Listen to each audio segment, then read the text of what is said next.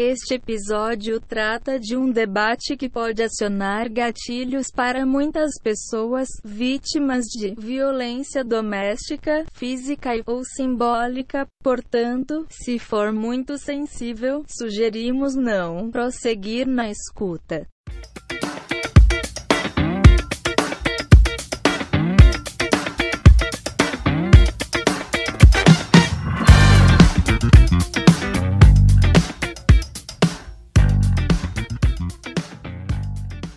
Boa noite, galera. Bom dia, Duda. Estamos aqui hoje, eu, Barbrinha da Florestal, Trambolho, ou melhor, Jesse Power.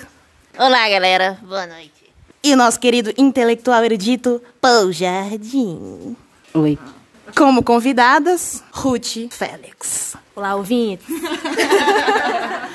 Ruth, quem é você? Ah, eu sou uma garota vivendo aqui no norte de Minas. Não, mentira, gente. Eu sou advogada. Tenho aí meus 25 anos de sonho de sangue em América do Sul. Estamos aí na luta com trabalhos sociais e tentando fazer resistência nos espaços que a gente se propõe a ocupar. E estamos aqui nesse podcast incrível, né? Com as amigas. Eduarda Porcino, Duda. Olá, gente. E Duda? Quem é você, Duda? Eu sou. é difícil nessa pergunta, foi punk. É...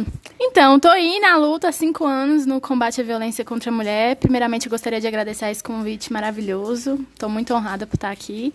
É a gente que fica.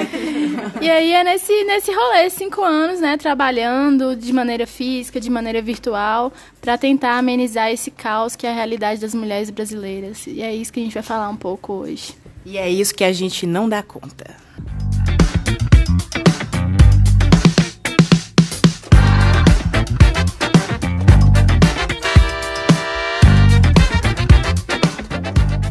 Então, gente, há cinco anos atrás eu fundei o coletivo Projeto Social Filhos de Frida.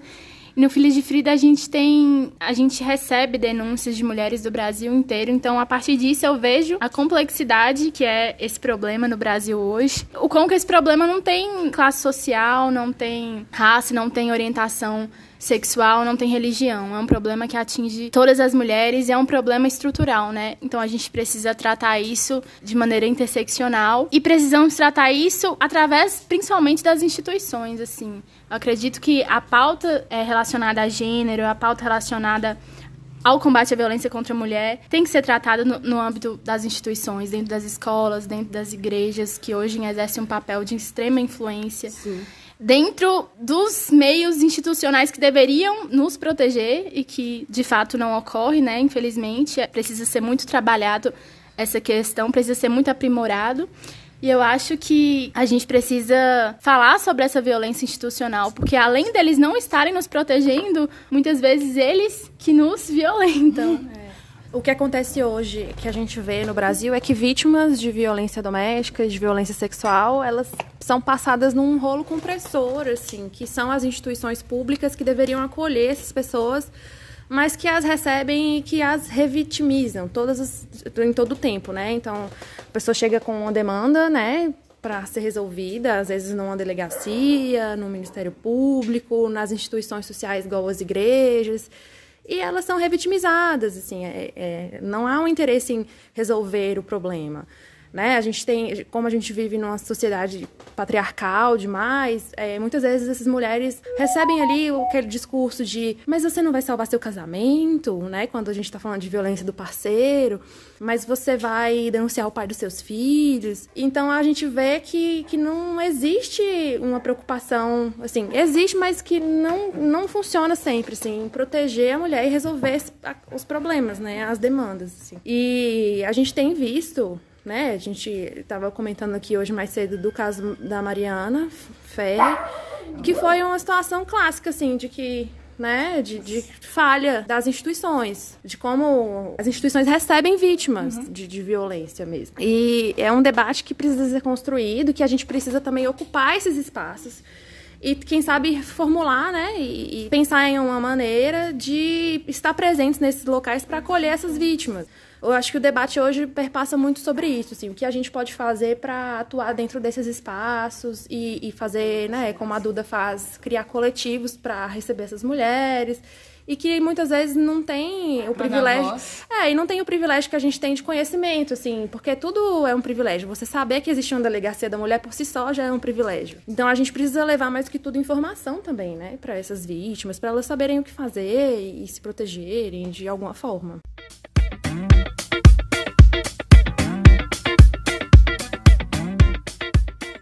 Chovendo em mock. Se der ruído aí no áudio, não é o microfone, não é a edição, é chuva. Não reclamem. São efeitos naturais que nunca acontecem no sertão Montes Clarence, viu? Tem que agradecer. Eu atendi quando eu era pequena lá em Barbacena e fazia faculdade e tinha que fazer o estágio voluntário e tudo mais. Eu atendi um, uma cliente que procurou a gente primeiramente para fazer um divórcio, mas aí a gente vai conversando com ela e vai, né, ouvindo a história, o que a pessoa tem a dizer. E aí ela virou para mim e falou assim: "Ah, eu não aguento mais, porque além dele me bater muito e quebrar minhas coisas, ele ainda é, ela não usou essa palavra, mas como se ele forçasse ela a transar com ela, e ela falou assim: Mas como eu sou esposa dele, eu sou obrigada a fazer isso, então eu nem vou, vou entrar nesse detalhe. E aí o meu mundo caiu ali naquele momento, porque assim, eu parei tudo e falei para ela: Não, você não é obrigada a fazer nada só porque você tá dentro de um casamento, né? Isso é um estupro, você tá sendo vítima de estupro e tal. E aí toda a, a forma né, física dela, toda a expressão dela mudou ali. E aí a gente entende que a gente está nessa bolha de conhecimento que a gente acha que as pessoas sabem, né? De tudo o que está acontecendo. Mas quando a gente vai para a margem, não é isso que acontece, né? As pessoas passam por violência e nem sabem que estão sendo violentadas e muito menos como se proteger dessa violência. Então é, é uma questão muito complexa mesmo, assim, de, de entender o que está acontecendo e, e, se essa pessoa não tem essa informação é porque a gente, enquanto sociedade, está falhando com ela. É, né? na verdade, não só, mas é porque há toda uma estrutura que constrói essa ideia de qual que é o papel das mulheres e como que esse papel tem que ser fixado dentro dessa inferioridade e nesse sentido, isso é naturalizado na longa duração. E aí, quando é naturalizado, isso se torna orgânico. Porque não é orgânico. Isso não acontece de forma orgânica, isso acontece de forma naturalizada. E aí, quando você naturaliza uma coisa, você naturaliza um discurso, você cristaliza ele. E aí, você cristaliza ele e você, você tem vários mecanismos que vão fazendo a manutenção disso, né? Um modelo de relação X, uhum. um modelo de família, um modelo de instituição, um modelo de relação socioafetiva. Esses dispositivos institucionais, como vocês disseram, que em tese deve acolher e proteger, na verdade, eles estão mantendo uma estrutura. É. Exatamente. E é um sistema opressor que ele tem determinados sujeitos muito específicos como incidência de, de poder de instituição. É, eu, eu é, durante a graduação, eu fui numa palestra e eu ouvi uma delegada que atua numa delegacia especializada para violências contra a mulher dizer que quando chega né, a vítima, que eles fazem o um atendimento, ela tem que conversar, porque vai que dá para salvar o casamento. Então, assim, o discurso que você pontuou, que é esse discurso machista, né, patriarcal, ele entra dentro da instituição, faz parte dela, né? E aí esse é um problema gigante que a gente tem, porque são essas pessoas que estão trabalhando, acolhendo, né, entre muitas aspas, essas vítimas. E é o caso da Mariana, que tem como advogados, né, do cara, esse tipo de sujeito. Essa é a figura que vai. E não só, mas o juiz também é essa figura que vai representar. E reproduzir. Todo, toda essa estrutura de homem branco, cis, heterossexual e etc. E a gente vê que esses casos se repetem, né? É um ciclo, vai acontecendo assim. Há 12 anos atrás, a gente teve um caso também nacional, que foi o da o caso Eloá, que foi televisionado, que a instituição não só não ajudou ela, como contribuiu para o desfecho do crime. Assim, o assassino, o feminicida Lindenberg, ele tinha o um aval da polícia para matar, para acontecer o que aconteceu. Então, assim, é muito importante a gente analisar o desfavor que essas instituições estão fazendo no combate à violência contra a mulher e não esquecer, como foi bem dito aqui, de pautar a conexão indissociável de violência doméstica, de violência contra a mulher com masculinidade frágil, com masculinidade tóxica. Isso é. é isso é. Jess, Jess quer contar um conto. Não tô aumentando um ponto. Quando eu era criança, Lana Del Rey teve uma péssima noite. Gente, a gente pensa que são monstros que é de fora de casa, sabe? Eles estão muito perto. E quando eu era criança, eu estava jogando bola na rua. Eu perdi meu bebê, gente, com o meu vizinho, um velho. E isso é forte, e isso marca. Agora você imagina as pessoas que estão sendo estupradas dentro das suas próprias casas todos os dias. Isso é pesado e rola, rola, desembola. E quando você vê a instituição não pegar e, des e descredenciar toda. Porque, igual, isso aconteceu comigo, como é que eu vou provar que isso aconteceu? Uhum. E, se, e se você precisasse ser acolhida, essa pessoa te receberia como, né? Que perguntas ela ia te fazer? Porque o que acontece hoje em dia é que as pessoas que estão ali para receber essas vítimas, elas falam: ah, o que, que você estava fazendo jogando bola na rua? E essa ideia... Com nove anos. É, eu tinha nove anos. Um problema, e essa né? ideia que o estuprador, que, que o agressor, ele é um monstro, ela tem que ser tão desmistificada, porque a maioria dos casos de violência, de estupro de vulnerável acontecem dentro de casa, através da figura paterna, através da figura de um tio, de um vizinho que frequenta a casa. Então, assim, a maioria dos casos não é daquele cara que você encontra na rua ou do cara da festa. Com certeza acontecem muito, mas a maioria dos casos acontecem dentro de casa. E eu acho que outra questão aí que perpassa isso tudo que a gente é, que é válido pra gente pontuar aqui é a grande necessidade de haver uma política de educação sexual para crianças, porque as crianças elas não sabem que elas estão sofrendo violência, como você com 9 anos não sabia. Então a gente precisa é, é, é, esclarecer o que é violência sexual justamente para proteger nossas crianças, para que elas saibam o que está acontecendo, para que elas se sintam seguras para falar com alguém quando isso aconteça. Né? É, é, mais uma faceta aí de combate à violência doméstica e à violência contra a mulher que é, e, e que as pessoas diz, deturpam, né? Como se a gente quisesse ensinar, ensinar crianças a fazerem sexo, que não é exatamente. Pode ver que os maiores conservadores que se negam a pautar é, questão de gênero nas escolas, que se negam a, a pautar ensino, não ensino sexual, nem sei se esse termo é. Educação, educação sexual.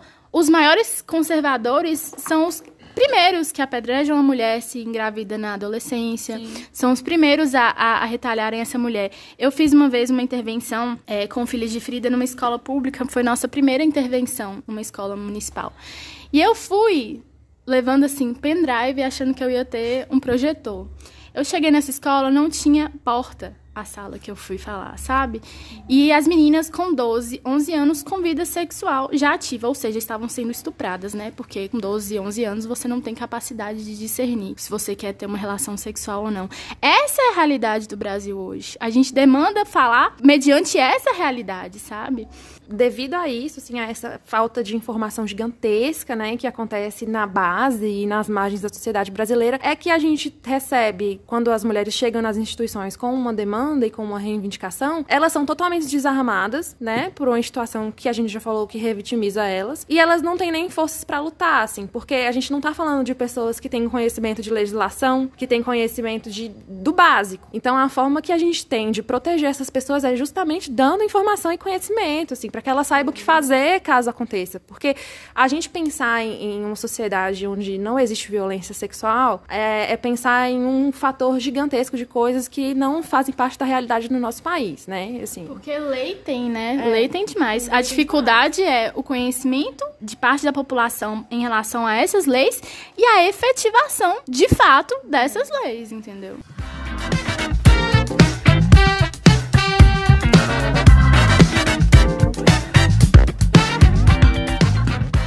Pensar uma sociedade minimamente sem violência é romper com o pacto colonial, é romper com a estrutura capitalista, Sim. neoliberalizante e romper com, com ela tá falando os trem e os trem é isso aí. É isso aí. Eu espero, eu espero mesmo que lave essa bosta. É... Lave.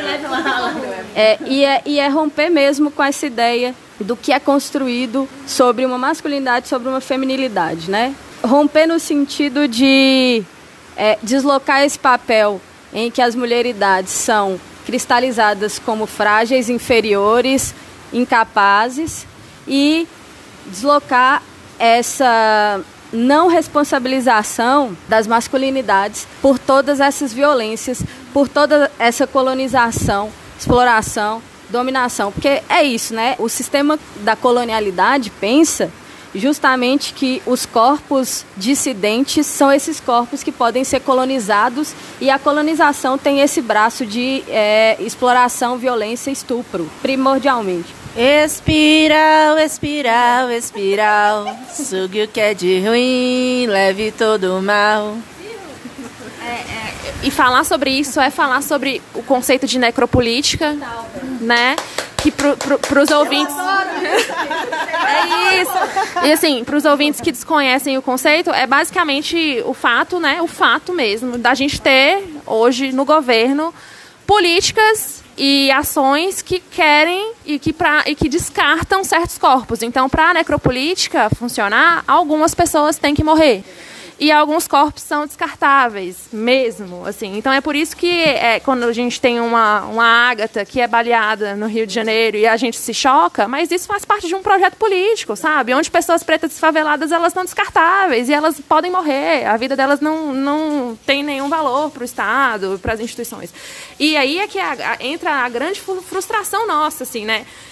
É, é tá contra a corrente desse sistema e dessa galera que tá o tempo todo aí falando pra gente que algumas pessoas não deviam estar tá aqui. Se a gente não toma cuidado, a gente se acostuma. A gente se acostuma com as balas que.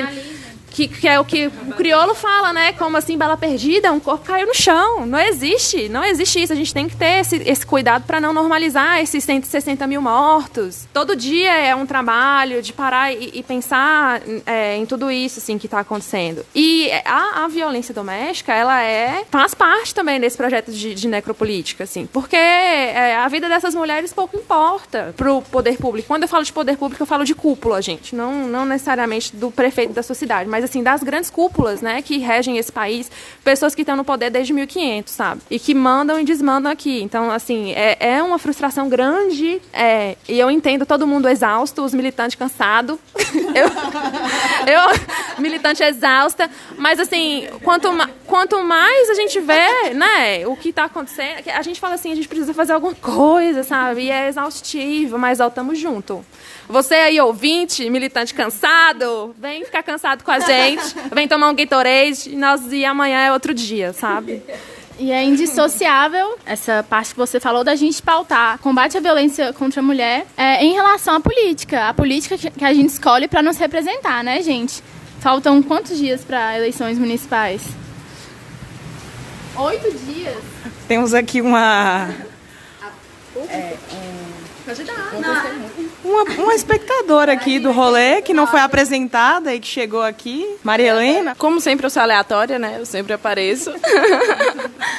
Mas assim, tá muito perto e é importante discutirmos sobre política.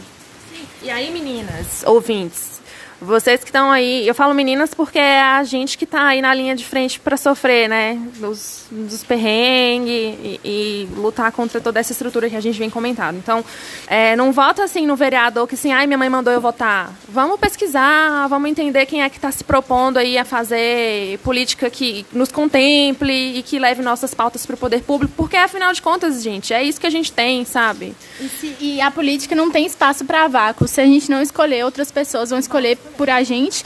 E é isso que tem acontecido durante toda a história do Brasil. Homens brancos, cristãos, héteros, falando como se tivessem é, representatividade por todo o povo brasileiro, por toda a diversidade brasileira. Enfim, a gente tem que tratar a questão do combate à violência contra a mulher, fazendo essa observância, a observância da necessidade de intervenção na política para a gente mudar essas estruturas. Eu queria que jogar aqui na roda, porque o que acontece? Quando eu era uma mocinha, ingênua e jovem, eu falava para todo mundo assim, não, que e assim, uma mulher heterossexual que tem relacionamentos heterossexuais, né? Eu falava muito assim que imagina, nenhum ex meu nunca me tratou com violência. E aí depois, hoje em dia, quando eu vou olhar para trás, eu falo, puta que pariu é claro que assim, a gente entende violência não só como violência física, mas é, é, é, homens desrespeitando seu corpo, sabe? Desrespeitando é, é, é, e exercendo pressão estética sobre você. Coisas assim que, cara, hoje em dia não passa, não passa na minha porta mais, mas que quando eu era jovem eu não tinha esse entendimento sobre isso. Vocês passaram por alguma situação parecida, assim, na vida amorosa de vocês? Com amigos, muitas vezes, Aconteceu sim. Eu acho que meus ex não merecem nem ser citados nesse podcast maravilhoso. E eu acho importante, quando a gente pauta violência contra a mulher, também observar a pluralidade que é ser mulher, né? Ver que, que existem especificidades em relação à mulher negra, à mulher trans, à mulher indígena. As sapatonas. sim, sim. Não, é, não existe só um tipo de mulher. E a gente, a gente precisa lutar por políticas públicas que abraçam todas essas mulheres. Até porque todas as, essas existências, elas são essencialmente, eu não gosto dessa palavra, mas eu vou colocar, essencialmente políticas. Então, todo corpo é político. Na medida que todo corpo é político, ele fala, ele produz, ele sente, ele pensa e ele e ele age e é preciso ocupar esses espaços. Nada existe fora do corpo, galera. Corpo é vida. Toca a outra banda da lua aí.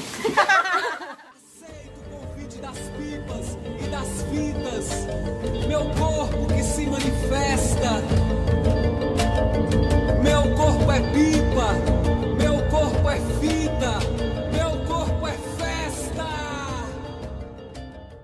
Como você falou, eu lembro muito da minha orientadora, a excelentíssima Joana Maria Pedro, quando ela fala que nos debates, antes do Biruleibe vencer as eleições, ela falava assim, olha, essas pessoas elas estão ocupando os espaços e elas estão falando. E a gente está deixando essas pessoas falar e esses discursos eles são pulverizados. Então a gente precisa retomar esses espaços e falar antes deles. e para é, completar, é, eu tô na vibe Anibal Quijano essa semana, então Aníbal Quirrano tem uma sacada muito genial pensar o seguinte: o corpo, a corporeidade é o nível de incidência das relações de poder. É no corpo que vai ser marcado, marcada, né, e produzida, fabricada a subjetividade e em muitos corpos são marcadas subjetividades precarizadas os corpos que já nascem é, é, com um alvozinho ali grudado, né? Para já que são pessoas que elas estão tão é, à margem e tão sem estrutura nenhuma que elas vão sofrer e vão refletir assim como vítimas, né? Tudo de ruim que a sociedade que a gente vive, assim, e, e de necropolítica mais uma vez impõe, assim. Então por isso que a gente quando a, quanto mais para a periferia a gente vai, piores ficam os casos de violência porque são pessoas que estão desassistidas mesmo, né? Quando a gente fala das mulheres que estão presas no Brasil hoje, da negação total de condições de, de higiene básica, Isso porque existe. Só disso. Sim, sim. só, Faltar só. a dignidade menstrual, assim. E de, de a quantidade de suicídio que acontece dentro dos presídios femininos são pautas que não são discutidas e é uma violência institucional contra a mulher, porque são negados claramente direitos, sabe? Em que um dos motivos da gente se unir aqui hoje para pautar isso foi o caso de violência institucional sofrida pela Mariana Ferrer, que a gente vê sendo reproduzido em vários aspectos da sociedade de diversas formas minha questão, assim, muito. E eu queria ouvir de vocês, assim. É, o que fazer, sabe? Para abrir esse diálogo com pessoas que não têm acesso à comunicação. Porque a gente que está aqui hoje tem acesso à internet, por exemplo. E a gente está fazendo um podcast que já vai ter um alcance que há 10 anos atrás era impensável. Mas o que fazer onde essa comunicação não chega? Assim, eu, eu é, a Duda tem o Filhas de Frida que, que leva né, esse debate para escolas e para outros espaços. E assim, uma das minhas grandes preocupações como cidadã mesmo e como ativista é levar né, esse esse assunto para os espaços. Assim. E muitas vezes eu me sinto sem saber mesmo o que fazer, porque é, é, difícil hoje a gente pensar o diálogo fora desses espaços de internet, rádio, TV e que não são democratizados, né? Então, assim, é, eu queria ouvir de vocês como vocês lidam com isso, assim. Então, o Filhas de Frida, ele tem como diretriz o foda Paulo Freire. Então, assim, acredito que ter estratégia para se comunicar em determinados lugares, para a ideia que a gente está falando ser abraçada, eu acho que é fundamental. Quando a gente faz intervenções com o Tribunal de Justiça, que a gente tem que falar para pessoas do CRAS, do CRES, a gente já deu palestra para ex-presidiários. A gente, enquanto uma estratégia de, de, de absorção daquele discurso, a gente não vai chegar falando necessariamente do termo feminismo, mas da essência feminista. Quando a gente percebe que a gente está sendo escutado, aí a gente vai destrinchando aos poucos. Infelizmente, a gente faz isso porque são termos extremamente estigmatizados, usados é, parte da direita através de fake news e, infelizmente, essa é uma realidade. Bolsonaro, na minha concepção, ganhou por conta dessas fake news. Então a gente tem que trabalhar e combater isso de uma maneira muito estratégica, na minha opinião. Eu tenho um caso muito doido para exemplificar tudo isso que a gente está falando, porque eu trabalho como advogada em Januária, que é uma cidade a 160 quilômetros aqui de Montes Claros, uma cidade pequena do interior e tal. E eu tenho um cliente que a história, a história basicamente foi o seguinte: estupraram uma criança de 8 anos numa comunidade periférica de, da minha cidade. E aí o chefe do tráfico de droga, que a gente sabe que isso acontece, e nesse caso aconteceu também, o chefe do tráfico de drogas virou e falou: pode matar o estuprador pode matar. E aí é um grupo de meninos envolvidos no tráfico e também não envolvidos no tráfico, pessoas de parte daquela comunidade que conviviam com aquela criança que tomaram as dores para si, praticaram um lixamento e executaram, né, o estuprador. E aí, o que, que aconteceu? Eu, eu, fui ter acesso aos autos do processo e a criança suspeita-se que era aliciada pela mãe, não foi ouvida por ninguém. Então, assim, os autores do homicídio são, estão presos, né, estão respondendo pelo crime e a criança foi abandonada pelo judiciário, assim. Não, não não houve oitiva é, assim com assistente social, com, com é, pedagogos da escola que ela estuda para entender, né, o que, como que era o dia a dia daquela criança, psicólogo, não houve nada disso. Então assim, o processo está correndo no sentido de punir, né, os, autores do homicídio e, e assim, não estou defendendo quem matou o estuprador não, gente, pelo amor de Deus, assim. Não é isso. O que eu estou dizendo é que e essa criança? criança? É, o que vai que, que suspeita-se seriamente que é aliciada pela mãe, assim. Essa criança foi abandonada pelo sistema. E isso acontece todos os dias, todos os dias. Isso é um caso, mas isso é só para ilustrar como o sistema funciona. Assim, é um sistema que tritura, é um moedor de carne que tritura vítimas e que abandona vítimas. E é por isso que, que o que a gente está fazendo agora aqui é tão importante, porque a gente precisa dar voz para essas pessoas, né, da forma que a gente consegue. É, falando sobre medidas, a gente pode entrar também em questões políticas, né? Como os representantes políticos podem reunir a população para conversar a respeito disso, fazendo grupos multidisciplinares, né? Assim, colocando mulheres para conversar em grupos mesmo além da internet, porque nem todos têm acesso. Então, isso é um trabalho que o político pode oferecer, né? E movimentar como líder mesmo e informar essa população, trazendo professores, profissionais que queiram contribuir também também, né? Tentar mudar essa realidade de uma forma um pouco mais interativa, além da questão virtual, né? Oh, eu, eu sou terrorista, eu, eu gosto da ideia da rádio pirata. E rádio é. Eu me dei conta de que as estações de rádio são ouvidas por muitas pessoas, principalmente nos interiores, na zona rural. E aí, é, pensar um programa de rádio ia ser uma ideia genial. Mas uma rádio bem terrorista mesmo. Ah, então vamos, vamos lançar aqui a rádio Não Dou Conta. é, eu penso também que essa pedagogização institucional, principalmente nas escolas de educação básica, ela é fundamental é, pegar a ideia ali do, da educação sexual e desmistificar esse conceito de ideologia de gênero criado para mascarar um problema de saúde pública, um problema social extremo, que é a violência contra esses corpos dissidentes, contra esses corpos né, vulnerabilizados, e tentar garantir em todas as disciplinas, sejam professores de matemática, português, é, história, literatura, biologia, o que for, o corpo docente tem tem que se inclinar para pensar essas questões e discutir essas questões. É, para fazer um complemento, porque eu acredito que todas as falas foram muito pautadas em relação à conscientização, à, à realização de denúncia, mas muitas vezes a mulher ela tem consciência que ela está sofrendo uma violência, só que ela não tem condições de sair daquele ambiente violento. Então, eu acredito que a gente precisa pautar extremamente a independência financeira das mulheres, entendeu?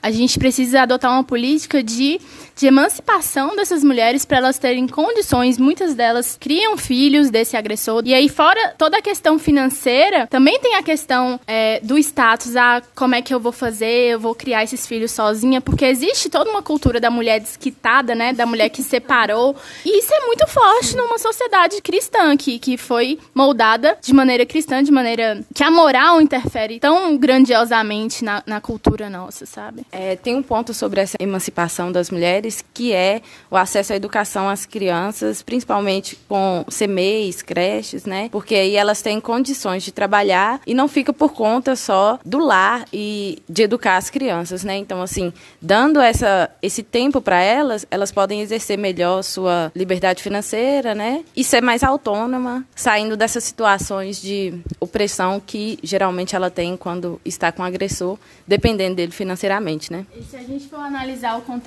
da própria pandemia, a violência contra a mulher cresceu absurdamente, até porque as crianças não tinham lugar para ficar, não tinham creches para ficar, porque estava tudo parado. Para ela era muito mais difícil sair daquele ambiente, já que, pelo menos no começo, estava muito, muito regrada essa questão da pandemia, então as mulheres muitas vezes tinham que ficar presas ali com, com o agressor, não viam outra, outra solução. Aí essa pandemia evidenciou várias questões, como, por exemplo, a dificuldade dessas mulheres de denunciarem, tanto que foram criados projetos de lei nessa época agora da pandemia, foram criados aplicativos, enfim. E, e, essa questão financeira que vocês pontuaram é extremamente importante, porque não adianta a gente falar né, que e dar a parte teórica toda necessária, né? Que é uma barreira sim, mas que ela não vai ser transposta se a pessoa que está do outro lado não come e, e não tem condição de sobreviver fora daquele relacionamento abusivo, né? Então, é, é, e eu acho que uma coisa que a gente pode se propor a fazer é, todos os dias é comprar de mulheres, empregar mulheres, fortalecer o trabalho capacitar de mães, mulheres. capacitar mulheres. É, a gente tem aí tantas mães solo com projetos interessantes e que a gente pode priorizar no nosso dia a dia, assim, é fechar com as irmãs mesmo, porque porque se a gente não faz isso, não vai ser é, o homem hétero cis que vai fazer, sabe? Então tem que partir muito da gente essa consciência mesmo de, de tentar priorizar financeiramente no mercado de trabalho trabalho outras mulheres e, e mulheres de espaços diferentes, né? Sim. Que ocupam realidades diferentes e têm vivências diferentes. Eu acho que isso é. Que é... Fortaleçam as manas. E duas manas, gente, de, em relação independência financeira,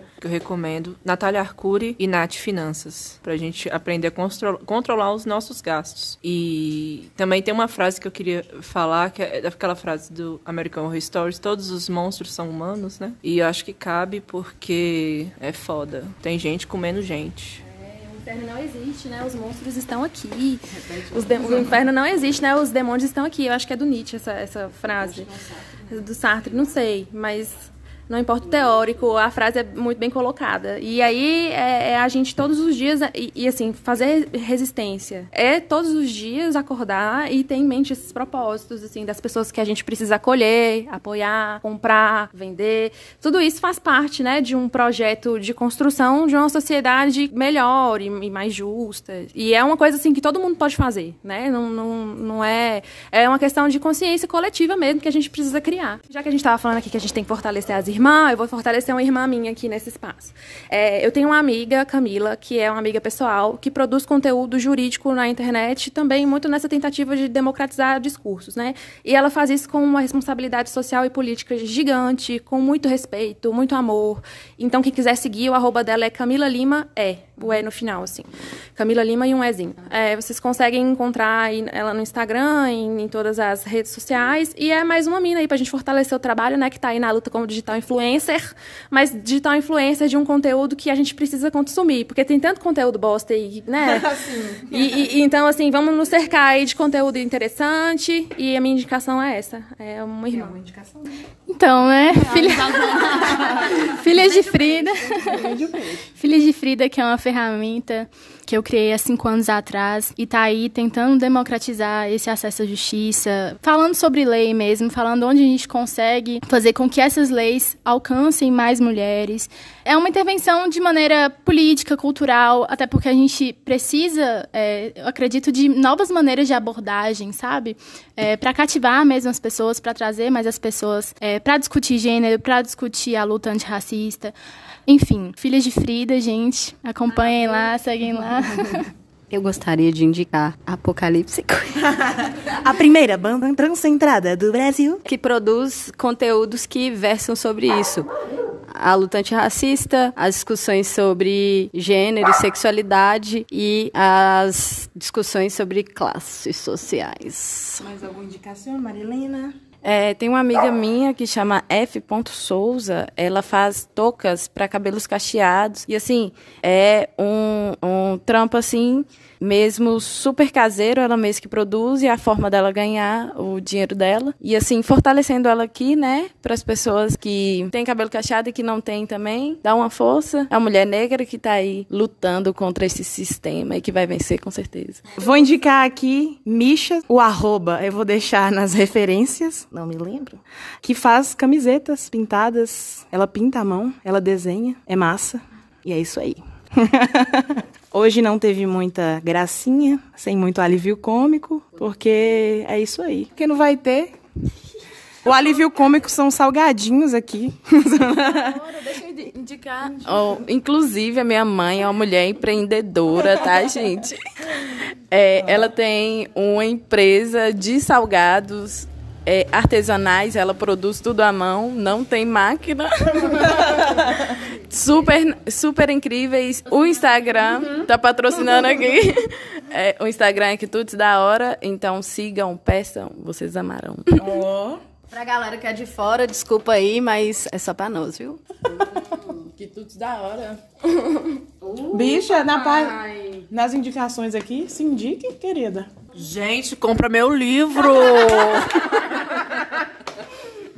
Diário das Borboletas, para Clarice, com amor. Eu fiz pensando na Clarice Lispector, do primeiro conto que ela escreveu, no primeiro livro que saiu dela. Tem uma personagem chamada Gertrudes, que ela é indignada com o que é a vida, ela não sabe das respostas da vida.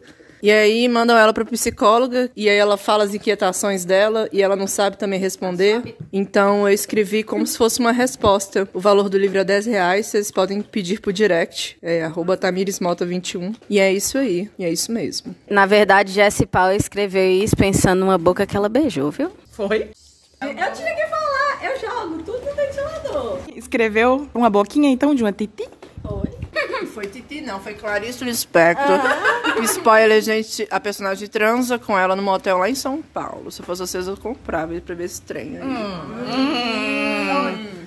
Então é isso, galera. Vamos encerrar aqui. É, pode falar pelo espaço que vocês cederam para mim aqui hoje, pelo convite. Estou muito feliz e são atitudes como essas que fortalecem, né? Tudo isso que a gente acredita e tudo isso que a gente espera para o nosso futuro. Então, muito obrigada, meninas!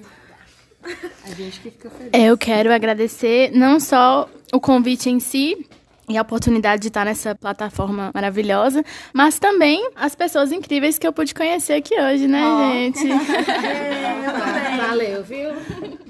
É, eu gostaria de agradecer o fato de eu ser Uber Eats da minha mãe por ter trago o salgado aqui e ter condição de participar aleatoriamente do podcast e ainda assim contribuindo aí como candidata, né, também e colocando minhas questões. Agora que você apareceu aí no, no rolê, quem é Marilena? Se apresente. As meninas se apresentaram antes de você chegar. É, eu sou estudante de pedagogia da Unimontes. Estou aí tentando uma vaga na Câmara de Montes Claros e representando as mulheres, as mulheres negras periféricas, com muita coragem e ousadia para tentar enfrentar esse sistema que está aí há muito tempo e trazer novas perspectivas e um futuro melhor aí, no geral, né, para todo mundo. A gente agradece pela aceitação do convite, viu? Foi massa. Quer dar um tchau, Jess Power? Tchau, galera. Tô comendo. Vamos comer, falou.